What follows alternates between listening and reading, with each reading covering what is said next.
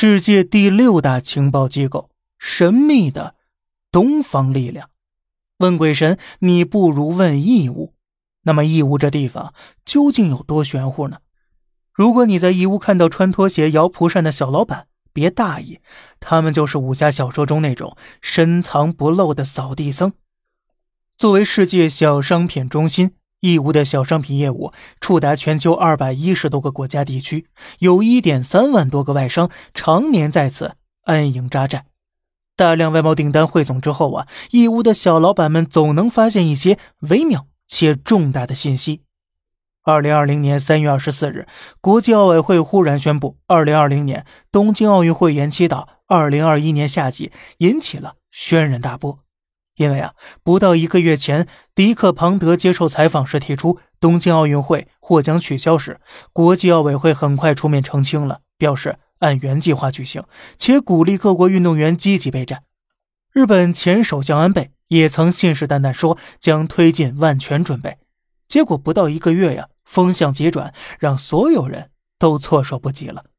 但与此同时啊，义乌小商品市场中的刘先生叼着牙签，云淡风轻的表示，自己心里呀早有沟壑了。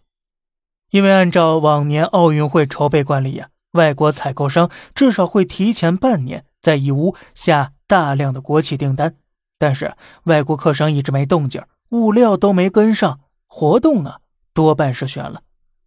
二零一八年。哈利王子、梅根王妃大婚，来自英国的大量订单提前半年砸向义乌了。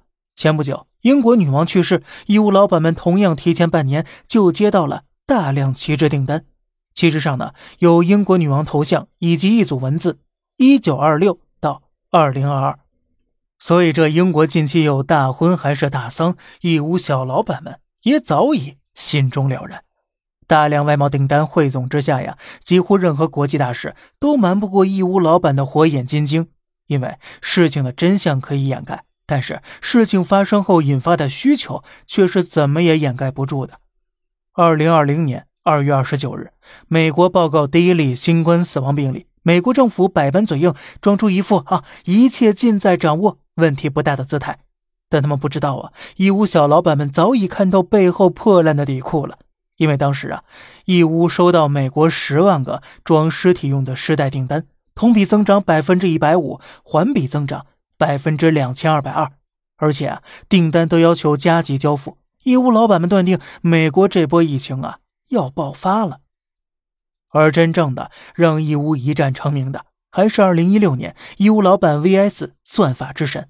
当时啊。美国最权威的民调网站五三八认为啊，希拉里胜率高达百分之七十二。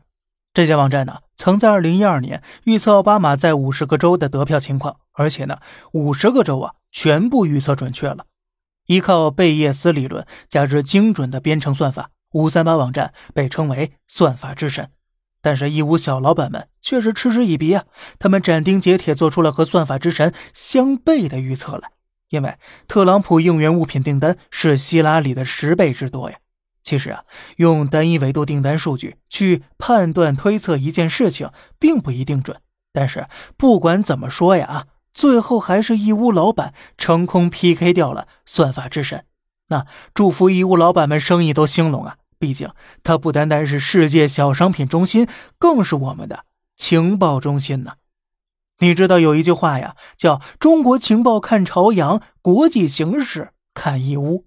那下期节目啊，咱们一起聊聊北京朝阳群众们的神奇力量。好了，这里是小胖侃大山，每天早上七点与你分享一些这世上发生的事儿，观点来自网络。咱们下期再见，拜拜。